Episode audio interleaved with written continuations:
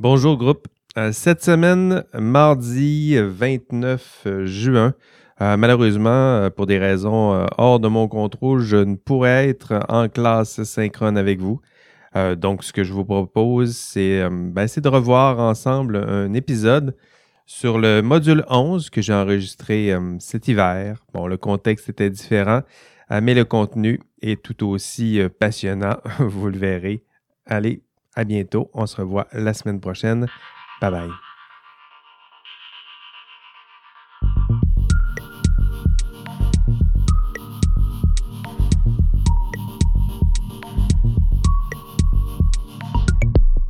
Bonjour et bienvenue, semaine 11 déjà. Comment allez-vous? Bienvenue à votre cours éthique et professionnalisme.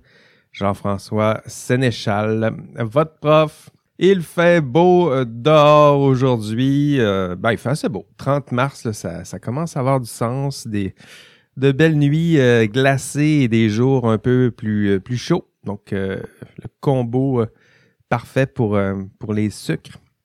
je le sais qu'il y en a qui font les, les sucres.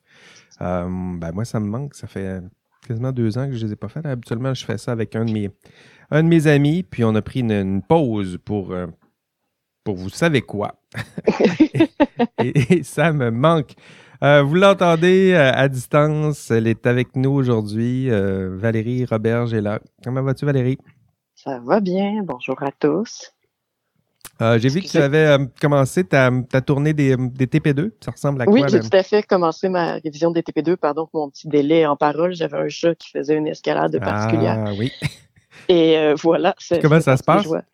Ça se passe bien la tournée des TP2? Ben, c'est, toujours comme d'habitude. Hein. Il y a des gens qui sont très en avance, qu'on a l'impression qu'ils ont presque fini le TP2, et il y en a qui sont en train de commencer la grille de Lego. Alors. Euh, bon, c'est ça. Fait que euh, c'est ça que nous, on vous offre euh, notre aide. Je vous ai écrit un petit courriel ce matin pour vous faire ce, ce rappel. On est là pour vous accompagner on va vous accompagner, on vous a promis de vous accompagner, mais en même temps, il faut être conscient que ça fait plusieurs semaines qu'on vous dit euh, ben, ça serait le temps, on a du temps, on peut le faire, on peut vous accompagner. Là, maintenant, plus ça va, plus ça sera restreint comme accompagnement. Puis, euh, moins vous pouvez souhaiter qu'on ajuste notre rythme à, votre horaire. Donc, je comprends que oui, parfois pour vous, c'est pratique de faire ça en roche euh, pendant deux jours, un week-end, mais ça donne mal parce que moi, le week-end, j'essaye de justement en faire le moins possible. Quoique parfois c'est euh, compliqué, mais, euh, mais voilà, vous le savez. Euh, merci, merci Valérie. tiens, à l'avance pour, puis je vais, Je, vais, le dire, je vais passer encore. je vais répondre à Émilie Margaret qui m'a demandé si vous un message. je vais aussi finir vraiment ma grosse tournée cette semaine. Euh, voilà, mais je tenais à dire que le congé de Pâques va être un vrai congé de Pâques dans mon cas. Donc, euh, vous pouvez me taguer, mais je vais être de retour après. Oh, J'ai besoin de ce petit moment. Voilà, c'est ça, je tenais à le dire. Ben, après, euh, l'autre fin de semaine d'après, je peux rusher avec vous, ça m'arrive des fois. mais c'est ça. Puis pour répondre à la question, vous pouvez nous taguer dans vos documents. C'est vraiment la façon la plus simple pour qu'on. Oui, absolument. il va. Par défaut, on essaie d'aller faire un tour, mais si vraiment vous avez besoin de notre aide, vous la souhaitez, euh, oui, de nous taguer ou nous écrire, euh, dans mon cas, des fois un petit courriel pour dire salut, peux-tu euh, regarder un peu le document? Puis, puis souvent, je le, fais, pas toujours. Encore une fois, ce c'est pas une promesse. Je, sais qu'il y a bien des profs qui se contentent de juste corriger à la fin puis sévir en voyant le, désastre. mais, mais, euh, mais moi, au contraire, je, préfère vous accompagner, vous aider, euh, vous faire quelques conseils pour bonifier votre document. Tu sais, l'écriture d'un document comme ça, c'est c'est pas simple. Donc, vous aider à vous à vous former en cette en cette matière-là, puis nous assurer que vous ayez une, une note qui correspond à, à vos efforts. Donc, voilà. Voilà. Et moi, j'essaie d'être plus vite que Jean-François quand vous écrivez des courriels. J'essaie de, j'essaie de répondre le plus rapidement possible quand, quand je peux. C'est ça. Si vous l'envoyez après 5 heures, j'ai des chances. Si c'est vraiment tôt le matin, d'habitude, c'est Jean-François. oui, c'est vrai qu'on n'a pas les, on n'a pas les mêmes heures de, de, travail, non. Valérie. Non, voilà. OK. Euh, quelques rappels, tiens, pendant qu'on en parle. Le TP2, euh, il est à remettre dans 11 jours. Donc, euh, je ne ferai pas de nouveau les, calculs, mais c'est deux week-ends. Et Valérie et moi, on travaille, en tout cas moi, je travaille pas beaucoup les, les week-ends, donc sachez-le. c'est le temps mhm. qu'il vous reste pour produire ce, ce TP2.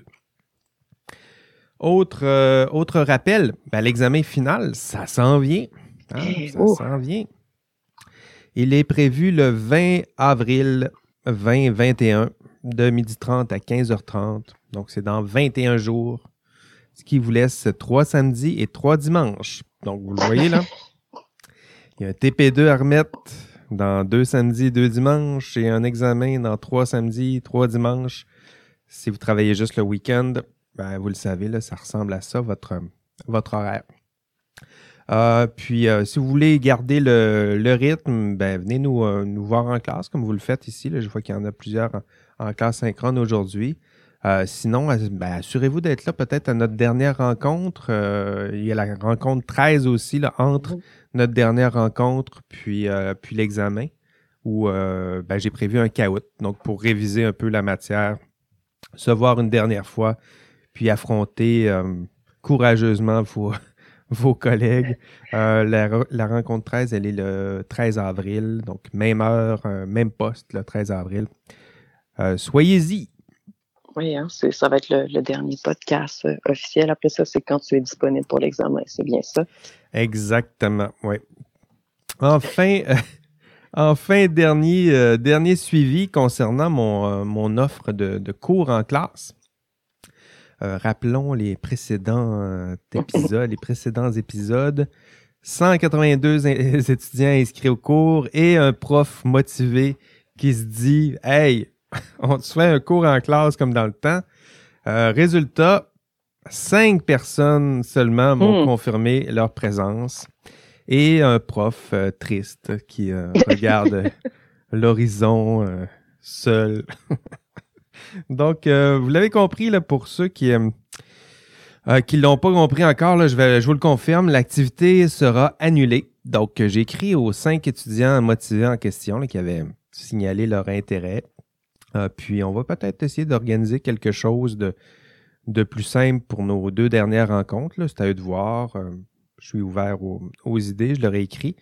Euh, mais pour les autres, ben c'est pas plus grave. C'est pensé ainsi. C'est un cours qui est à distance et qui reste à distance. Donc un cours tranquille chez vous en, en pantalon mou, accompagné de, de vos, vos, chats et chiens, euh, parents et colocs. Donc, euh, c'est ça qui était promis, puis c'est ça qui va se passer jusqu'à la fin du cours. Donc, je comprends évidemment que dans ce contexte, ben, c'est cette formule que vous aviez euh, et c'est cette formule que vous préférez dans ce, dans ce contexte. Bon, pendant que tu prends ta gorgée, je suis quand même triste un peu que ce cours-là n'ait pas lieu en classe. J'étais énervé, moi aussi. ben, ça va revenir. ça va revenir. C'est juste que là, les étudiants sont comme en deux chaises. Là. Ils veulent, mais en même temps, juste, tu sais, il y a un étudiant qui m'écrivait, ben là, tu me déplacer quand même une demi-heure aller, une demi-heure retour pour un classe. Euh, hmm, je suis pas sûr que, tu sais, il n'y a, pas la, routine de, ben, on y va le lundi parce que j'ai trois cours, puis je vais mhm. être là, puis je vais dîner là, puis je vais en profiter pour faire mes travaux avec mes, mes amis qui sont là. Donc, il n'y a plus cette, cette constance-là. Donc, juste un cours comme ça, out of nowhere, euh, c'est ça. C'est peut-être pas euh, idéal, mais ça, ça s'en vient. Puis j'ai bien hâte, moi aussi, rencontrer de nouveau mes, mes étudiants. D'ailleurs, n'hésitez pas, là, même si je connais seulement vos noms pour l'instant. Si vous me croisez dans les corridors, euh, ben, venez me dire euh, venez me dire salut. Ça me fera plaisir de, de discuter avec vous. Sans, sans, sans, aller trop vite pour que tu sois sûr que c'est pas juste quelqu'un qui suit pas les distanciations sociales et qui veut les trouver. oui, ça arrivait pas trop vite vers moi. Là. On est nerveux, on est nerveux c'est ainsi. bon, OK. Cette semaine, gros, euh, gros thème. Euh, c'est euh, euh, Science et Société. Donc, c'est le module 11. Il est intitulé de, cette façon. Science et Société. Donc, vous le voyez, c'est un ben, thème annoncé qui est plutôt large. ce qu'on va voir ensemble, évidemment, je vais donner une couleur, puis je vais essayer de vous lui donner un angle particulier, mais ce qu'on va voir ensemble, c'est ben, sur quoi on va réfléchir ensemble, c'est les liens entre la science et la société. Donc, entre la société et la science et entre la science et la société, vous verrez. Ah, c'est un des cours les plus euh, philo et sociologie des sciences que vous aurez pendant ce, pendant ce cours qui est éthique et professionnalisme. Donc, c'est le moment, pour vous, c'est le moment peut-être de fermer, euh, de mettre de côté vos autres distractions. Je sais. que, des fois, vous m'écoutez, puis euh, bon, vous faites toutes sortes d'autres choses en même temps, c'est parfait. Euh, mais en ce moment, là, on va faire de la philo des sciences un peu. Donc, il faut me suivre faut me suivre parce que sinon, si vous me perdez en cours de route, ça va être dur de, vous rattraper. Donc, si vous avez trois, quatre écrans ouverts, là, c'est trop. OK? Gardez-en peut-être un là, parce que ça vous rassure, là, mais euh, essayez de vous de moins vous distraire euh, possible. Euh, sinon, là, je vais vous perdre dans cinq minutes, puis, puis ça, sera, ça sera triste. Donc, réflexif. Aujourd'hui, on prend le temps de, de s'écouter. Euh, en fait, vous prenez le temps de m'écouter, puisqu'on n'aura pas beaucoup de dialogue encore une fois aujourd'hui. Mais c'est, euh, c'est peut-être le moment d'adopter votre, votre meilleure posture là, du, du penseur de Rodin en, vous frottant le menton puis en écoutant ce que le prof a à vous raconter euh, aujourd'hui. En tout cas, c'est le programme que je vous ai prévu aujourd'hui. Des, des, grosses questions là, abordées dans, dans ce cours. en vrac, quelques questions euh, qui seront abordés. Quel est le rôle social des professionnels en sciences et génie? Euh, pourquoi ne vous parle-t-on pas plutôt de ce rôle social dans votre cursus? Tiens? Pourquoi mhm. c'est la première fois que vous entendez de votre rôle, parler de votre rôle social dans un cours en troisième année de formation? Ça, c'est toujours un mystère pour moi. Vous êtes très bien formé, sciences, techniques, tout ce dont vous avez besoin, les connaissances dont vous avez besoin sont là. Mais euh, la conception, euh, votre euh, la, compréhension de votre rôle social, cela arrive un peu, du moins les premières questions arrivent très tard dans votre formation. Est-ce que c'est votre rôle de vous prononcer sur la pertinence sociale de certains projets en sciences et génie? C'est le genre de questions qu'on va vous poser aujourd'hui. Est-ce que c'est votre rôle de défendre certaines valeurs, hein, le bien commun, euh, l'environnement, la santé, la qualité de la vie, euh, tout ça, est-ce que c'est votre rôle? Est-ce que ce n'est pas plus simple peut-être de confier ce rôle à d'autres? Donc, on, leur confie la responsabilité à eux de s'engager, euh, euh, de, prendre la responsabilité de ces enjeux sociaux, moraux. Voilà. Autre question peut-être, la science est-elle moralement neutre?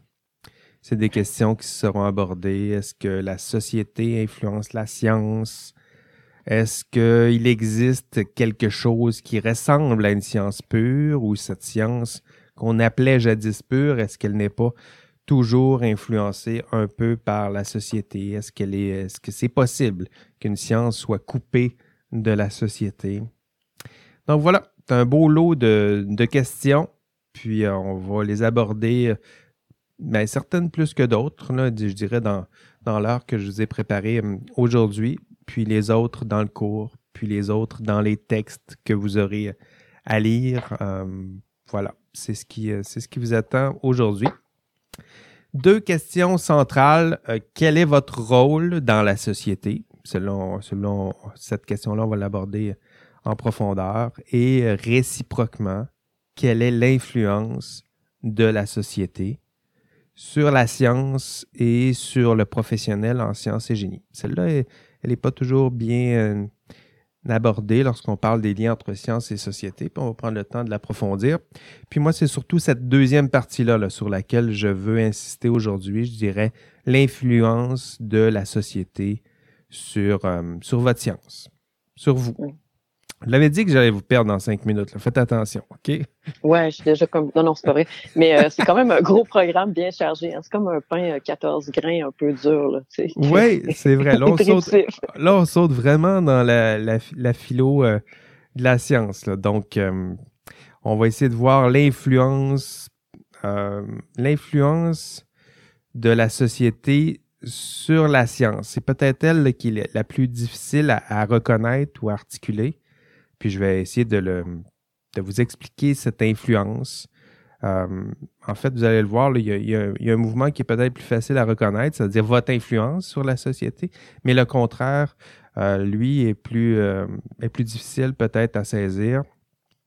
mais le premier, là, vous, vous influencez la, société. Celui-là, habituellement, il est, plus, il est plus aisé à saisir. Vous, vous rêvez de plusieurs choses si vous êtes euh, en sciences et génie. Vous avez toutes sortes de, de belles ambitions, euh, construire un, monde meilleur, euh, maîtriser, tiens, on va le dire philosophiquement, maîtriser la matière, maîtriser l'énergie, maîtriser le vivant. Tiens, construire un monde. C'est beau, hein? Construire un monde meilleur au sens propre et figuré. Construire un monde meilleur, baliser euh, au sens propre pour certains d'entre vous, la, société. Euh, et, l'idée, là, celle-là est plus. Euh, ben, je pense que vous l'avez saisi, même votre présence dans, dans ce cours et dans votre programme le, démontre bien. parce que vous croyez que la science peut changer le monde. Du moins, c'est l'ambition de ceux et celles qui se pointent en sciences et génie. on le voit avec la vaccination aujourd'hui, cette démonstration-là, elle est, elle est plus simple à faire. Science avec le point levé, c'est sûr que la vaccination, euh, ça nous convainc que ça peut effectivement transformer euh, la société. Mais pour vous euh, convaincre, pour reconnaître l'influence de la société sur la science, mm-hmm. donc celui-là, nous avons besoin de quelques distinctions supplémentaires. la distinction la plus importante peut-être que je ferais, c'est lorsqu'on parle de philo des sciences qu'il faut savoir quel est notre objet, la science en question, de quoi parle-t-on. Euh, ben, J'aurais besoin de la distinction entre science et recherche, donc entre le scientifique et le chercheur. Donc la science qui, elle, euh, ben, se veut couper de la société et la recherche, on le verra, dont le contenu et le système de production de la connaissance sont fortement liés à la société, euh, d'où cette, euh, distinction euh, importante. Donc, commençons par la science. C'est elle habituellement que vous connaissez bien si vous êtes en sciences et génie. le principal acteur, c'est le scientifique. C'est celui que vous voyez le dimanche à, découverte. C'est votre, votre Charles Tisser, c'est votre Martin Carly. pour lui, la connaissance, elle est certaine, euh, objective, elle est, euh, ben, la, connaissance, elle est froide. Jamais on vous parlera de, politique. Euh, jamais on vous parlera des liens entre la science et la société. On parlera de la science en tant que telle, de son contenu rationnel. Donc, pour le scientifique, je dirais que son seul objectif avec la société, c'est de communiquer. Hein. Nous, la vulgarisation, c'est un peu ça, nous instruire des vérités et faits objectifs. Donc, c'est la vulgarisation, c'est ce que ça veut dire un peu. Euh, faire passer le savoir complexe et vivant et le faire passer à quelque chose de plus simple, de plus froid, de plus aisément euh, transférable ou transmissible. Euh, c'est la conception de la science que vous trouvez dans vos textbooks, peut-être le préféré en, en chimie euh, physique. vous savez, vos gros textbooks qui coûtent cher. Ben, ça, c'est la conception de la science euh, du scientifique, c'est-à-dire une, une, somme de contenu très rationnel, qui est froid, qui est très consensuel, dont on a extirpé justement toutes les, les traces sociales. Mais, mais, mais, soyez, euh, mais soyez prudents. C'est-à-dire que dans ces ouvrages, la connaissance, risque de vous sembler ben, justement apolitique, hein, sans trace du politique, euh, asocial, pas beaucoup de traces des liens entre science et société là-dedans, mais c'est un leurre. Attention. le savoir, euh, il paraît asocial, paraît apolitique, mais c'est justement parce que le processus de transfert du savoir en recherche le vers ce savoir scientifique. C'est un processus de diffusion de la connaissance où on a justement tassé, épuré les traces euh, sociales, les traces du politique dans ce, contenu.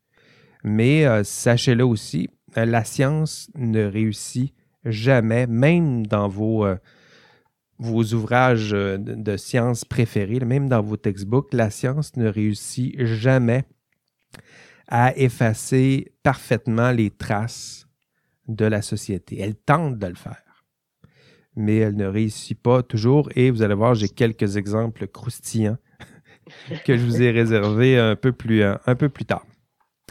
Mais pour l'instant, rappelons-le, euh, le scientifique, c'est, ça reste une construction sociale. Euh, il n'existe que dans notre tête commune. Hein, le scientifique, comme Charles Tisser, euh, comme Martin Carly, cet homme avec un, avec un sarrau qui, qui, maîtrise tout le savoir et les faits, il n'existe pas. Hein, d'ailleurs, si vous demandez si vous demandez à des, jeunes, de, dessine-moi un scientifique, ça ressemble toujours à cette, pour ceux qui écoutent le podcast, vous ne voyez pas l'image, mais ce qu'on voit toujours quand on demande, d'ailleurs, c'est un, protocole très bien normé, euh, systématiquement, il y a des chercheurs en sociaux ou en philosophie des sciences qui, qui font faire ce test-là. Lorsqu'on demande à des enfants ou des jeunes de, de dessiner un scientifique. D'ailleurs, il faudrait le faire dans ce cours. J'arrête pas de le dire, mais à un moment donné, je vais le faire. Euh, ce qu'on voit, c'est que plus, plus vous avancez vers l'université, plus votre dessin ressemble à Martin Carly. OK? c'est systématique, là. Euh, donc, plus il a une moustache, plus c'est un homme blanc avec des lunettes entouré de, entouré d'équipements scientifiques, puis qui crie Eureka, puis euh, des fois, il y en a qui ont une version un peu là, sombre avec le chercheur euh, blanc, moustache, sarreau, mais qui, qui cache peut-être un secret, ça aussi. Mais ce scientifique-là, -là, c'est une, une, construction sociale. En fait, il n'y a pas que des, euh, des hommes blancs en sarrau blanc avec des barbes et des moustaches et des lunettes. non. Non. Mais non. non, mais allez faire un tour dans, dans les labos, dans, ben, dans votre université. Promenez-vous dans les corridors, vous ne le trouverez pas. Euh, vous allez trouver peut-être des étudiants avec un sarrau qui travaillent fort, mais les chercheurs en question, ben, il est souvent à côté. Euh, il va peut-être aller faire un tour euh, avec son sarrau de temps en temps, mais typiquement, ben, il est à côté, il travaille fort et il gère des ressources humaines, il écrit, il court après de l'argent, il fait, il va dans des colloques, il va faire toutes sortes de choses. Donc, il faut absolument, si vous voulez comprendre les liens entre science et société ou comment la société influence la science, il faut sortir un peu de cette, euh, cet archétype, cette, euh, cette, caricature même. Il faut vous, euh, vous en défaire. Je vous suggère de vous de remplacer ce Martin Carly ou cette, euh, ce Charles Tisser euh, des pauvres, je vous suggère plutôt de le remplacer par le scientifique, euh, de remplacer plutôt le scientifique par le chercheur en sciences. Donc c'est lui, là. C'est avec lui que vous allez voir de façon plus évidente et saillante les liens entre la société et la science. Donc c'est lui que vous devez avoir en tête si vous voulez continuer de, me suivre. Le chercheur. Hein, le chercheur, et, il ne ressemble pas à Martin Carly. Euh, c'est aussi une femme jeune euh, et brillante. C'est une, femme, un homme qui représente une minorité ethnique, culturelle, euh, minorité visible, de genre. C'est, c'est toutes sortes de personnes. et le chercheur, pour le chercheur, lorsque vous allez discuter avec lui, la connaissance, ben, curieusement, on sort de la certitude. Hein. Euh, le chercheur, pour lui, la connaissance, elle est incertaine. Il doute de tout, y compris de ses propres travaux. Surtout des travaux de ses compétiteurs. Donc, la connaissance, pour lui, elle est, elle est subjective, donc subjective au sens où il, il, la, il la lit toujours à un sujet, au sens d'une personne. Vous allez voir, lorsque vous lisez des articles scientifiques, la première fois que vous allez lire des articles scientifiques, il y en a plusieurs qui en ont lu, mais ce qui est frappant, c'est c'est ce qui est entre parenthèses. Là. Sénéchal, Étal, 2021. Euh, c'est quoi ça? C'est qui Étal? Mhm. C'est qui, cet auteur-là? Ben, c'est justement le, le, savoir, il est lié, il est subjectif en ce sens, il est lié à des personnes. Autrement dit, on ne dit pas que c'est un fait euh, euh, incontestable, c'est un fait qui a été démontré par telle équipe. Pour l'instant, on ne sait pas si c'est vrai, on ne dit pas que c'est vrai, mais ça a été démontré. Ça pourrait changer, mais pour l'instant, c'est ce, qui est, ce qui est le plus solide. Ah, pour lui, la connaissance, elle est chaude. Hein, le chercheur, pour lui, la connaissance, elle est changeante, remplaçable par une connaissance qui serait plus fiable, plus vraie. Une autre théorie même, la leur, euh, de préférence. Et pour lui, le chercheur, ses activités de recherche sont directement liées aux politiques et aux enjeux sociaux. Euh, les chercheurs l'avaient voulu, le budget. Il est sorti, euh, c'est la semaine dernière l'avait voulu, ben, les chercheurs l'ont lu. Parce qu'il faut savoir euh, où va l'argent. Hein. Suivre follow the money, il faut savoir où s'en va l'argent, quelles sont les voies de recherche qui seront les mieux financées, quelles sont parmi toutes les voies de recherche qu'on pourra emprunter, celles qui seront financées? si vous voulez faire de la recherche, c'est plus intéressant de faire de la recherche qui sera financée que non financée. Donc ça, il y a une influence. déjà là de la, société. Donc, euh, vous allez voir des chercheurs qui, depuis euh, cinq ans maintenant, se garochent en intelligence artificielle, euh, mm. optique, photonique, données massives, COVID-19, tiens. donc, follow the money, vous, vous regarderez, ben, les budgets, ça influence.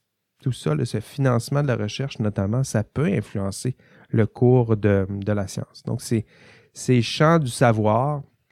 Parmi tous les champs du savoir, certains champs sont, sont promus par les bailleurs de fonds.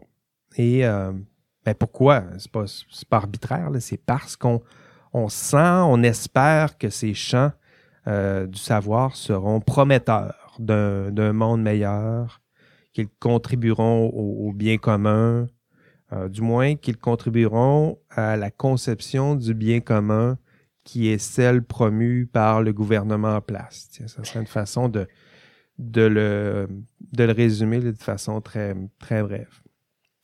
Donc, pour bien saisir les liens entre la science et la société, euh, vous devez vous rappeler de cette première distinction. Science et recherche.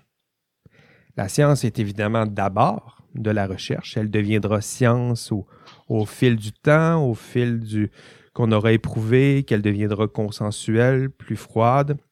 Mais pour la recherche, même cette science qui, qui est devenue froide, elle, est dans un consensus temporaire. Elle pourrait être changée. Alors que pour le scientifique, un fait, c'est un fait. Puis, euh, on doute très peu finalement lorsqu'on fait de la vulgarisation.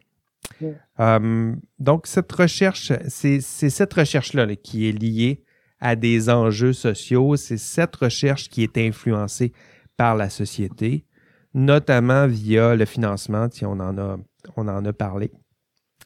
Donc, euh, elle laisse des traces. Ce faisant, ces interventions de la société laissent des traces qui, idéalement, sont effacées de la science que vous avez dans vos, dans vos textbooks, mais ces traces ne sont jamais totalement effacées. On donnera quelques exemples bientôt.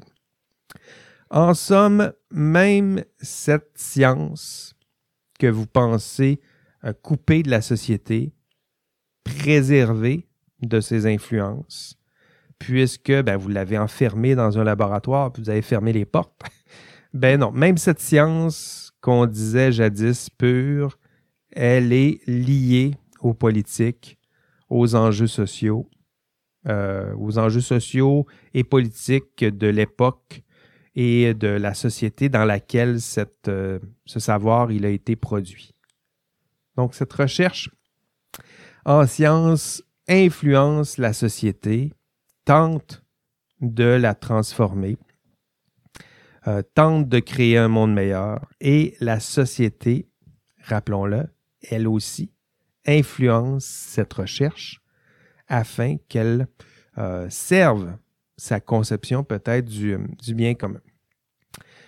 Or, la question est la suivante. Est-ce que cette recherche, influencée par la société dans laquelle elle, a été conçue, est-ce que euh, est-ce qu'elle influence en retour la science que l'on retrouve dans vos textbooks? Pensez-vous? Pensez-vous que l'on retrouve des traces de la société dans laquelle a été produite le savoir scientifique qu'on consigne dans vos textbooks? En tout cas, c'est la démonstration que j'essaye de vous faire. Et lorsqu'on fait euh, l'effort de, de, voir des traces, on en trouve. Bon. Mais écoutez-vous encore, je vous l'avais dit, là. C'est de la philo des sciences, là. Ça, ça avance tranquillement, mais il faut me suivre. Hein? Je, parle de... Tu me suis, là, Valérie, je t'entends. Oui, je te suis. Mais c'est ça le problème. non, non, mais ça, semble, ça semble te suivre aussi. Il y a de la réaction dans le chat. OK, c'est bon. Parce que là, là, euh, j'ai toujours de la difficulté. Tu sais, en classe, ce cours-là, je suis très attentif. Je regarde mes étudiants là, dans les yeux, là, puis j'essaie de voir est-ce qu'ils me suivent? Oui, ils me suivent. OK, on fait un pas de plus. Mais là, je n'ai pas cette rétroaction-là. Là, donc, euh, je suis insécure, fait que je vous parle. je parle plus fort. Ça, ne change pas grand-chose que moi, je te suive parce que tu dis, ouais, mais tu seras pas une future ingénieure, fait que tu n'es pas en train de faire de la science. Non, c'est ça. Non, non, c'est ça. Puis, euh, faut, déjà convaincu. C'est eux, là, je veux qu'ils comprennent ces, différentes notions-là. Donc, euh, OK, allons-y, peut-être avec des exemples, ça va rendre le tout un peu plus euh, concret. Hein, illustrons euh, le fait que la science, elle est peut-être, elle aussi, sous influence, c'est-à-dire qu'elle est imprégnée de la société dans laquelle elle a été conçue. Euh, vous irez visionner l'enregistrement de cours. J'y parle de l'affaire Lysenko. Donc, euh, Lysenko, qui était un, chercheur plongé en plein régime socialiste soviétique. Euh, allez voir. vous allez constater combien la société de l'époque et le régime communiste de l'époque peut s'immiscer jusque dans le cœur de la science, jusque dans les textbooks que ces pauvres étudiants avaient dans leur classe. Euh, donc, la société peut prendre toutes sortes de chemins pour se rendre jusque dans ces textbooks-là et vous irez voir à quoi ça ressemble. Cette, euh, dans son cas, c'était la génétique mendélienne qui tout à coup se, se retrouvait comme étant plutôt la génétique, euh, la science prolétarienne de l'hérédité. Hein. C'est comme ça qu'on la mmh. nommait dans les textbooks de l'époque. Et pourquoi? parce que la société dans laquelle était exercée la recherche a réussi à influencer le contenu même de la science. C'est sûr que c'est à, gros traits, Lysenko. Ah, le but, c'est de vous montrer les traits les plus évidents, puis éventuellement essayer de vous demander de reconnaître peut-être des traits plus subtils, des traces peut-être plus subtiles de la société dans la science que vous allez bientôt euh, exercer. Bon, vous ne me croyez pas encore. Euh, on, va, on va voir l'affaire aussi dans ce cours, l'affaire Alan Turing. Donc, peut-être connaissez-vous plus Alan Turing, mathématicien hors norme, c'est peu dire. 1936, euh, créateur, créateur, idéateur du, euh, ben, du concept carrément de programmation machine qu'on retrouve en AI, en intelligence artificielle aujourd'hui. Euh, Héros de guerre, 1939-45, vous avez vu le film? Héros de guerre. C'est lui qui a décrypté les, euh, communications allemandes. C'est lui qui, a réussi à, trouver la clé pour lutter contre les armées allemandes, décoder les, les communications au sein même de cette armée. puis, ben après la guerre, ben, les sociétés changent et curieusement, ben, le statut de ce mathématicien hors norme change. En fait, la valeur du savoir produit par Turing ne cesse de décroître. En fait, il ne fera plus consensus en recherche. Et pourquoi? Ben, Alan Turing a été condamné pour homosexualité. Donc, hmm. c'était la, c'était ben, c'était une raison suffisante pour condamner quelqu'un.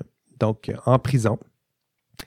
Euh, Turing, d'ailleurs, ça, a eu une castration chimique. C'était du très, du très beau euh, gâchis. Et euh, ben, dans la communauté scientifique, les travaux du chercheur ont été boudés, sinon écartés, du champ consensuel de la science pendant des années. Et puis, ben, la science euh, s'ajuste parce que la société ou les sociétés changent et rechangent. Puis tout à coup, on se retrouve en 1990 et la société en matière d'homosexualité a progressé un peu. Excuse publique à son endroit. Et là, ben, 2000-2010, un beau film euh, hollywoodien avec un acteur anglais superbe. Et tout à coup, il devient un modèle pour, euh, pour non seulement les homosexuels, mais les minorités de, genre. Euh, aujourd'hui, dans vos livres euh, AI en intelligence artificielle, ben, Alan Turing est de retour comme père fondateur et idéateur de l'intelligence artificielle. Et pourquoi tout ce chemin étrange? Parce qu'on sort de la science et on regarde un peu la recherche, hein, le, savoir qui est en train de se construire et pendant cette construction, ben, la société, elle change. Les chercheurs sont humains, sont influencés par leur père, par la société dans laquelle ils vivent. Euh, ils sont même influencés par la morale de l'époque, par les différentes conceptions du bien promues à l'époque. Et la science, même elle, euh, n'échappe pas à l'influence de, de la société. Autre exemple, j'en ai deux, deux autres. Carl von Linné. Connaissez-vous Carl von Linné? Ben oui, vous le connaissez. En fait, si vous avez fait un peu de biologie, vous savez exactement euh, euh, ben, c'est qui, ce Carl von Linné. Vous vous rappelez ce grand tableau le taxonomique avec les différents règnes du vivant, euh, plusieurs mots latins, puis les, différents, les différentes espèces qui sont regroupées, somme toute, par leur qualité visuelle. donc, c'est vraiment très visuel, cette, cette classification-là. Et euh, ben, vous, irez, vous irez lire tout le, bien que ce père de la biologie moderne raconte lorsqu'il parle des races humaines. Et vous m'en reparlerez. Ah, vous pensez que la société n'influence pas la science, ben, vous irez voir comment la société de l'époque influence ce chercheur de l'époque. Écoutez, je vais vous en citer des passages. Il y en a qui, voient à l'écran en ce moment. Euh, Linné parle, lorsqu'il parle euh, des, races, des races humaines, il parle de l'Americanus, qui est un rouge colérique et droit. Rouge. Hmm.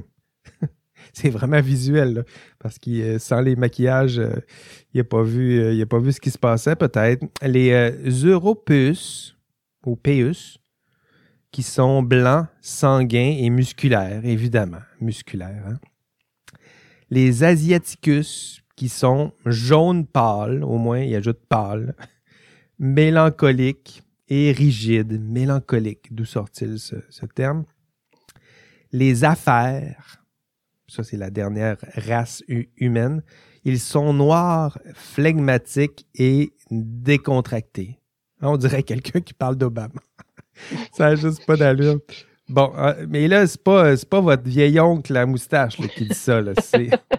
C'est le père de la biologie euh, moderne.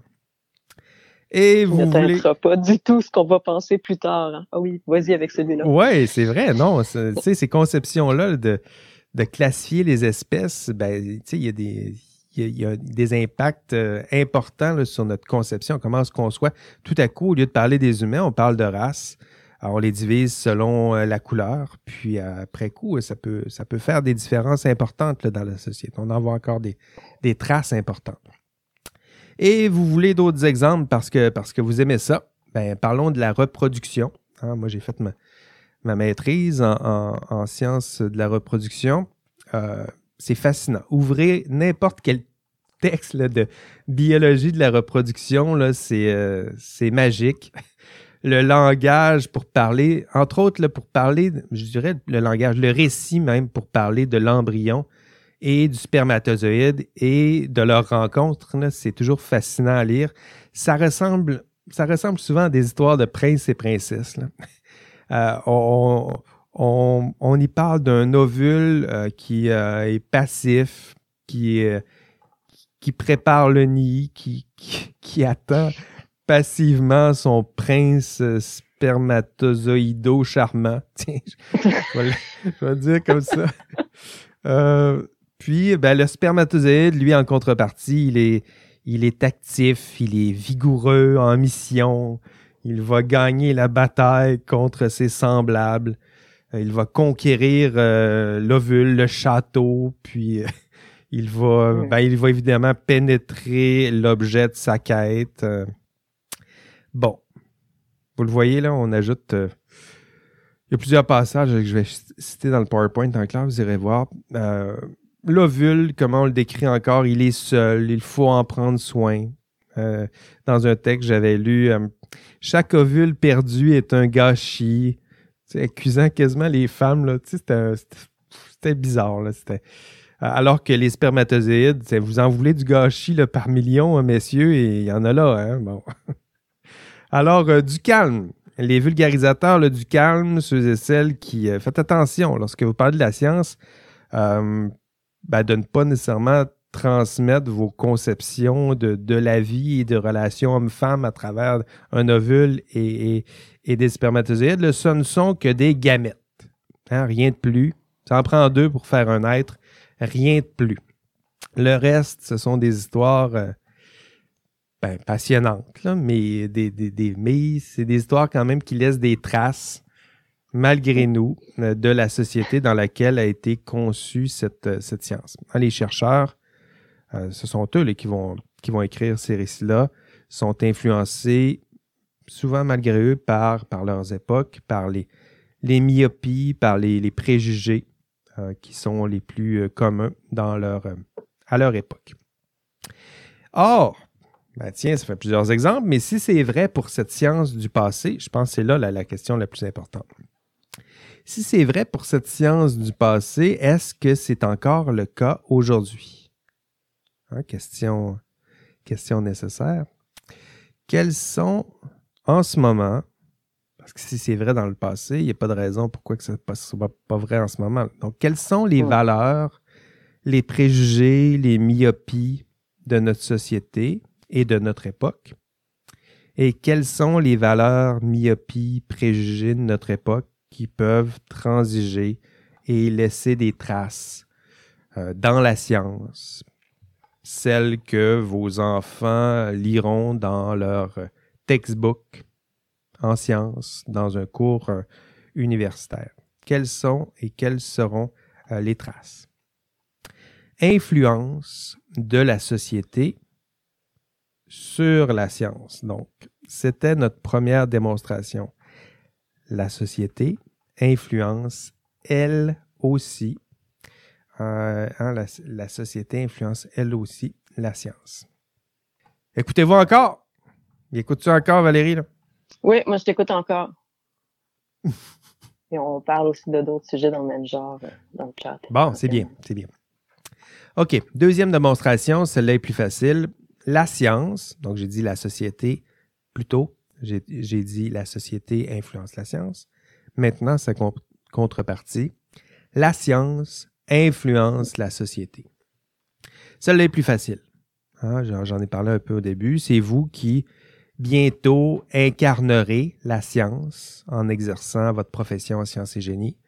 Vous influencerez la société. Ah, en fait, c'est, me semble-t-il. Est-ce que vous allez décider d'influencer la société de façon à ce qu'elle soit, à ce qu'elle ressemble à la société dans laquelle vous souhaitez vivre, ou est-ce que vous laisserez d'autres, vos employeurs par exemple, décider quelles sont les valeurs qui doivent être desservies par la science et le génie? Moi, c'est la, la, deuxième question que j'aimerais explorer avec vous. Donc, euh, on y va. Euh, d'abord, évidemment, lorsqu'on parle de lien entre science et société, euh, l'idée d'une science qui influence la société, elle, nous l'avons dit, elle est plus facile à concevoir, à admettre. C'est une science qui est engagée au service de la société. On va parler des, professionnels qui, euh, qui doivent servir la société, qui sont prêts à servir, prêts à se mettre au service des projets sociaux les plus enthousiasmants, prêts à se, se mettre au service des valeurs, du bien commun.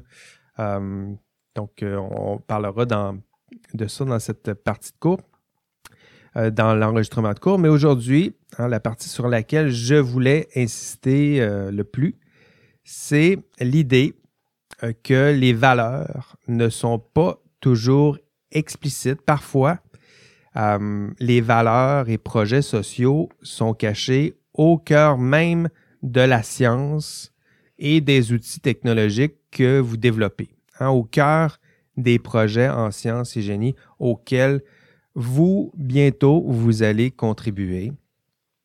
Autrement dit, lorsque vous allez construire euh, des ponts, des routes, vous ne faites pas seulement que construire des ponts et des routes. Ce que vous êtes en train de faire, c'est ma traduction. Ce que vous êtes en train de faire, vous êtes en train de vous mettre au service d'une conception du bien commun, d'une conception de la vie bonne, tiens, pour le dire autrement, d'une conception de ce qu'est la ville idéale, par exemple, de ce que devraient être nos modes de transport. Hein, ce ne sont pas seulement des projets techniques. Vous vous mettez au service de ces projets sociaux et de ces valeurs. Et ce faisant, ben, vous sacrifiez d'autres valeurs. Hein, vous mettez au service de certaines valeurs, vous sacrifiez certaines valeurs. Et euh, ben, tout ça, si vous ne faites pas l'effort d'y réfléchir un peu, tout ça reste caché dans vos projets de construction de ponts et de routes. Ce serait facile de dire, ben, c'est juste des ponts, c'est juste des routes, je fais juste construire des ponts, je fais juste construire des routes. Peut-être. Dans le cours, je pense que je donne l'exemple des, murs, du mur que Trump voulait construire à l'époque. Ben, certains pourraient dire c'est juste un mur. Mm, mm, c'est pas juste un mur. Hein, il, y a, une conception, il y a un projet politique, social qui se cache derrière ou dans ce mur, tiens, pour le dire autrement. Et, une, étudiante me disait, tiens, j'aime bien cet exemple-là. Une, étudiante me disait, bon, euh, je travaille pour un grand cigarettier. Oh. Ben, ça veut pas dire que j'assume toutes les valeurs associées. Ben, non, peut-être. Euh, je pense justement, peut-être que vous n'assumez pas les valeurs qui sont associées, mais vous vous mettez au service de ces valeurs. Ça, ça, me semble évident. Hein, vous mettez au service de ce cigarettier qui, lui, c'est-à-dire que si vous construisez une machine, disons, vous construisez une machine qui permet d'accroître euh, l'efficacité de la production de cigarettes, tiens ben, vous ne faites pas seulement construire une machine qui permet d'accroître la production de cigarettes. Hein, vous vous mettez au service d'un employeur qui, lui, fait la promotion d'une certaine conception du bien commun, d'une certaine qui a des valeurs d'entreprise. Vous mettez au service d'une certaine conception de, de, la vie bonne, c'est-à-dire que, ben, que certaines que la liberté est importante et que certaines personnes peuvent choisir la liberté de fumer puis de gâcher peut-être leur, santé, mais c'en est une, une valeur, une conception. Vous mettez au service de cette conception de la vie bonne. Et vous allez très certainement avoir une influence sur la société, hein, du moins sur la vie des fumeurs, très certainement. Hein, et, et ce faisant, bien, vous écartez d'autres valeurs d'autres conceptions peut-être de la vie bonne. Autre exemple, lorsque vous participez à la production d'un médicament, ça sera peut-être plus évident. Euh, vous, participez à la production d'un médicament ou d'un vaccin, euh, ben, vous le voyez bien, là. Là, c'est peut-être plus simple ou plus facile à admettre. Ah, vous, vous, n'êtes pas seulement en train de faire de la chimie puis de la virologie. Vous êtes en train de vous mettre au service d'un projet social qui dépasse de loin ces quelques assemblages chimiques et ces quelques constructions euh, virologiques ou euh, biotechnologiques. On est bien loin de ça. Donc, vous vous mettez au service d'une conception du bien commun, vous vous mettez au service d'une valeur qui est la santé publique. Hein. Là, c'est peut-être moins, moins troublant de l'admettre, mais euh, si vous êtes capable de l'admettre pour cette, pour cette, cette, euh, ben, cette façon-là de vivre votre profession, ben, l'autre contexte aussi chez le cigarettier, c'est le même, les mêmes liens, logiques qui, qui tient tout ça ensemble. Et il y a plein d'exemples. Là, ici, j'ai donné deux exemples, mais prenez un exemple dans n'importe quel domaine en sciences et génie. Si vous construisez euh, des trains électriques, si vous construisez de l'intelligence artificielle dans le domaine de la santé, si vous produisez Euh, vous participez à la production, quoi d'autre? Des produits cosméceutiques, tiens, j'en vois qui sont dans ce mhm. domaine-là. Euh, vous construisez des lidars, vous construisez des, protéines pharmaceutiques, des ponts, des immeubles. vous balisez, balisez piquetez des, des, des, terrains. Ce, sont pas, ce ne sont pas seulement des gestes techniques. Hein? Ce ne sont pas seulement des gestes amoraux, neutres, tiens, pour reprendre un, vocabulaire qu'on va explorer dans le cours. Euh, lorsque vous faites ça, vous vous mettez au service. Et lorsque vous choisissez un domaine en sciences et génie, lorsque vous choisissez un employeur, je pense que c'est important, vous décidez de vous mettre au service. Et au service de qui? Et au service de quoi? Ben, cette question-là est, est essentielle à ce stade-ci de votre, chemin universitaire, troisième année dans plusieurs de, vos cas. Cette belle petite tête là, intelligente que votre mère aime tant, ben, vous allez la mettre au service de qui et au service de quoi? Au service de quelle valeur? Au service de quelle morale? Parce qu'attention, euh, la morale, avons-nous dit, est cachée au cœur même de la science et des technologies que vous développez et euh, au cœur des projets scientifiques et technologiques auxquels vous allez participer en tant que professionnel en sciences et génie. Hein? Hein? Gageons qu'au, Gageons qu'au début de ce cours, vous pensiez que, euh, c'est moi qui allais vous faire la morale. Ben, vous savez quoi? J'ai quelque chose de choquant à vous dire. C'est le contraire. En fait, c'est vous qui me faites la morale. C'est peut-être la citation la plus choquante de ce cours d'éthique. C'est pas le prof qui fait la morale, c'est vous, dans vos faits et gestes, par vos choix, par, euh, par le choix de la science que vous avez choisi d'exercer par le choix éventuel de vos, de vos employeurs, c'est vous qui faites littéralement la morale. Avec votre science, avec votre génie, avec votre intelligence. Vous vous mettez au service de projets, rappelons-le, de projets techniques et scientifiques, oui, mais qui influencent, qui influencent moi ce que je mange, qui influencent comment je vais me déplacer, qui me dit comment je devrais vivre, quel est mon rapport avec la santé, quel est mon rapport avec la matière, la nature, la vie. Vous allez bientôt influencer la, façon dont moi je me conçois, la façon même dont la société, elle, se pense. Vous avez besoin d'autres exemples? Pensez à, euh, à l'invention de l'automobile, l'avion, la vaccination, l'Internet, les réseaux sociaux. Euh, voyez comment toutes ces technologies, ce ne sont pas seulement des technologies, elles ont transformé notre monde, notre façon de le concevoir, de le penser, nos rapports à l'autre. Voyez comment ces technologies influencent ce que nous sommes, nous prescrivent, euh, nous prescrivent ce qu'est leur conception euh, du bien, nous prescrivent un monde idéal dans certains cas.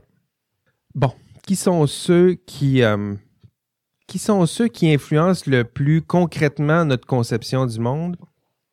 Est-ce que c'est ceux qui pensent notre monde, comme Valérie et moi? Est-ce que c'est nous qui influencent le plus concrètement euh, la morale ou c'est pas euh, des personnes comme vous qui faites la morale à travers vos constructions, à travers ce que vous déployez, vos projets scientifiques et techniques? Parce qu'attention, votre science, votre profession promeuvent, peut-être à votre insu, tiens, c'est peut-être ça le problème.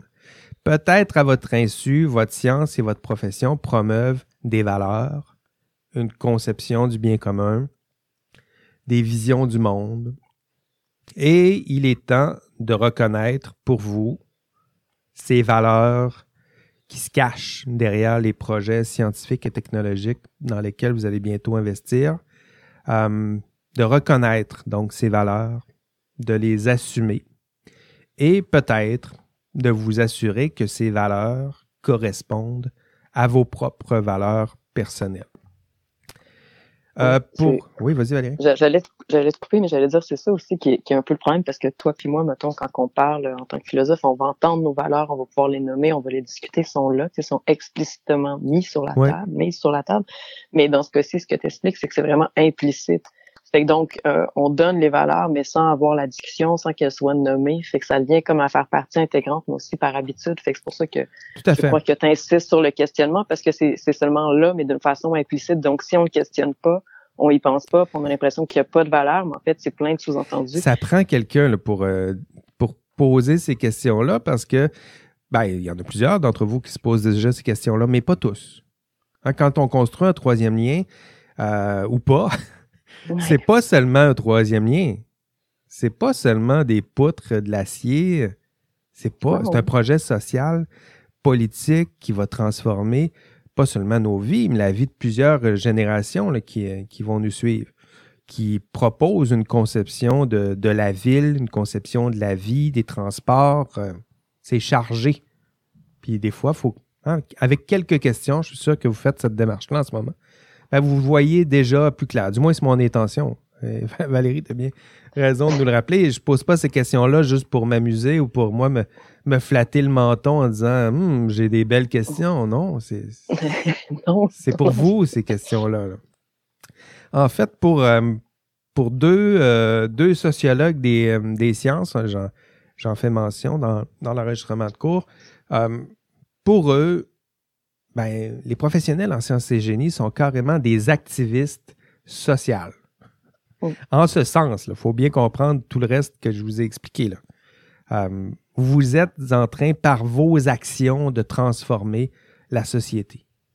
Hein, on ne pense pas nécessairement aux, geeks en, sciences et génie lorsqu'on parle d'activistes social. On pense surtout euh, au champ gauche de l'université, euh, aux manifestations étudiantes des étudiants sociaux, puis euh, et pourtant, hein, pourtant, peut-être la seule différence entre vous et, Greta Thunberg, c'est peut-être que vous ou certains d'entre vous ignorent peut-être encore euh, que vous que par vos actions, vous allez bientôt influencer le cours de la société peut-être que vous ignorez encore à quel point la science et le génie est chargé de valeurs et de différentes conceptions euh, du bien. Hein, pas toujours la même conception du bien. Il y a des, tensions. Là. Et vous mettre au service, c'est vous mettre aussi au service d'une conception du bien. Quelles sont les valeurs que vous souhaitez euh, promouvoir? Au cœur de la science et euh, du génie. exercerez-vous euh, votre, science et votre génie en ignorant les valeurs qui, s'y cachent? En tout cas, mes questions aujourd'hui, c'était, c'était pour provoquer le mouvement contraire, je dirais. Hein, éviter que vous vous mettiez aveuglément au service d'un employeur ou de projets qui ne correspondent pas peut-être à vos valeurs. Ou au contraire, ben, vous exercerez peut-être la science et, le génie en vous assurant que les valeurs promues ben, par votre employeur ou par votre domaine où vous allez exercer, ben, ces valeurs soient les vôtres et que votre rôle puisse euh, contribuer à construire une société dans laquelle vous souhaitez euh, vivre. Qu'allez-vous faire? Qu'allez-vous faire? Pour influencer la société euh, de, de demain. En tout cas, vous en avez le pouvoir. Hein, le pouvoir. Encore, tiens. Et la responsabilité qui, qui l'accompagne, pour reprendre cette, cette belle formulation. On s'en euh, sortira pas. On s'en sort pas. OK, c'était ma présentation euh, d'aujourd'hui. Avec cette courte présentation, ben, cette courte, ça fait quand même un bon trois quarts d'heure que je, je jase. À la fin de ce module, vous devriez être capable d'expliquer ce qu'est le déterminisme technologique et neutralité et la neutralité morale de la science. Donc, j'ai emprunté plusieurs concepts pour faire cette, cette courte démonstration-là, ces deux courtes démonstrations-là aujourd'hui. Euh, mais dans l'enregistrement de cours, c'est plus, plus précis. Donc, allez voir, essayez de vous de, de, de maîtriser ces deux, ces deux termes, deux façons d'articuler les liens entre science et société. Euh, dénoncer les principaux arguments pour déconstruire ces, mythes, parce que vous allez le voir, le déterminisme technologique et, la neutralité morale de la science sont qualifiés de mythes dans l'enregistrement euh, de cours. Et euh, ben justement, je me suis servi de ces deux mythes un peu, je les ai tranquillement démobilisés ou détruits, je dirais, pendant ma, présentation. Donc, irez voir comment euh, je m'y prends dans la démonstration, dans l'enregistrement de cours. Euh, aussi, au module 11, vous devriez être capable d'identifier, ça c'est intéressant, d'identifier les valeurs, les idéaux, les projets sociaux et environnementaux qui sont promus dans les projets scientifiques auxquels vous contribuerez. Donc, essayez de vous exercer déjà. Pensez-y. Bientôt, vous allez faire vos premiers pas. Euh, vous êtes sûrement déjà engagé, vous avez peut-être fait des stages, vous avez déjà une, des ambitions, comment vous souhaitez transformer la société, dans quelle, pour quelle compagnie vous souhaitez travailler, quel sera votre, qui sera votre futur employeur? Bien justement, en, faisant ce geste, pratiquez-vous à déjà identifier les valeurs, les idéaux, les projets sociaux et environnementaux qui se cachent peut-être derrière ces premières actions et reconnaître, dernier objectif, les conséquences sociales qui peuvent découler de l'activité du professionnel. Donc, celles-là sont absolument plus faciles à, identifier, mais quand même, il y en a qui semblent euh, parfois ignorer les conséquences sociales qui peuvent découler de l'exercice de leur rôle. Hein, on travaille dans tel domaine, puis tout à, coup, on oublie que ce, cet employeur-là, ben, je ne sais pas, me construit des, euh, construit des armes de guerre, ben, il y aura, il y aura des impacts sociaux à, votre contribution, évidemment. Et j'ai tenté aujourd'hui de vous faire voir un peu plus, euh, un peu plus clair euh, dans tout ça. J'ai revoir aussi les forums. J'ai posé quelques questions pour vous permettre d'approfondir ces questions. Euh, ben, c'est des questions difficiles, mais en même temps, c'est des questions que vous êtes aisément capable de, de, de comprendre et surtout de, de, auxquelles vous êtes capable de, répondre. Des belles questions pour explorer ça. Du moins, le, timing est, bon dans, votre, dans votre parcours. Prendre le temps de vous questionner sur le rôle social que éventuellement vous souhaitez jouer dans notre chère société. Voilà, c'est tout pour, euh, pour, euh, pour cette semaine. Merci d'être là chaque semaine. Merci. Euh, Merci à Valérie de m'avoir accompagné encore une fois, d'être intervenue, parce que c'était. C'est ça, des fois, je me laisse aller dans mon, dans mon flow. Ça, aide de, briser ce, rythme-là. Euh, on se revoit la semaine prochaine. Donc, dernier module officiel, mais il reste deux rencontres. Donc, dernier module la semaine prochaine. Puis après ça, on a une rencontre, euh, je dirais, de révision avant l'examen. Euh, donc, la semaine prochaine, peut-être dernier café ensemble où on tentera de faire la, la critique. Euh, on verra ensemble les grandeurs et misères, encore une fois, du système professionnel. Maintenant, vous le connaissez mieux. On en fera la, la critique et peut-être la défense aussi la semaine prochaine. Donc, euh, soyez-y en, grand nombre. Et d'ici là, ben, prenez, prenez soin de, de vos proches. Prenez soin de vous. Allez, bye bye.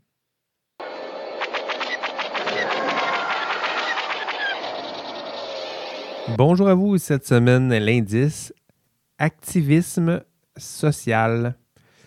Donc l'indice cette semaine, activisme social.